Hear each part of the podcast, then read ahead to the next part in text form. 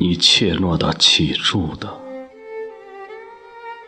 别人的著作救不了你。你不是别人，此刻你正身处自己的脚步编织起的迷宫的中心之地。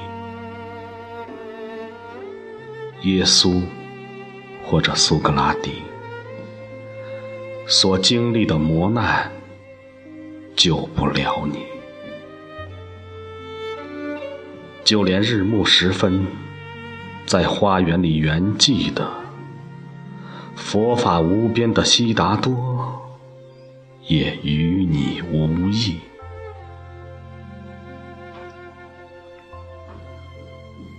你手写的文字，口出的言辞，都像尘埃一般，分文不值。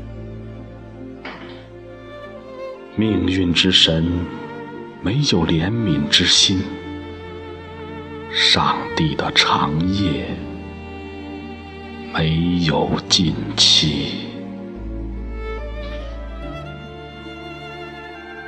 你的肉体只是时光，不停流逝的时光，你不过是。每一个孤独的瞬息。